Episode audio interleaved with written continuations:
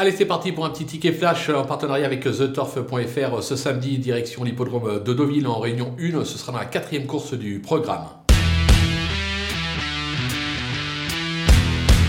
Dans cette épreuve euh, pour débutantes, on va tenter un 2 sur 4. D'abord avec le numéro 2, Ashia, cette fille euh, d'Oasis Dream, montre quelques moyens le matin à l'entraînement. On connaît l'adresse euh, de Michael Delzangle avec ses débutants. 2 surcroît, confié à Christophe Saumillon, c'est la Kazakh Agacan, c'est assez logique, c'est que c'est la confiance au sein de l'entourage. Elle doit pouvoir briller d'entrée de jeu. On va lui opposer le numéro 12, Monjika, qui se montre elle aussi très plaisante le matin à l'entraînement. Jean-Claude Rouget est confiant de surcroît. Elle aura la décharge de Mademoiselle Paco. Ce un avantage. Les deux devraient lutter pour le podium. On tente donc à 2 sur 4 avec ces deux-là.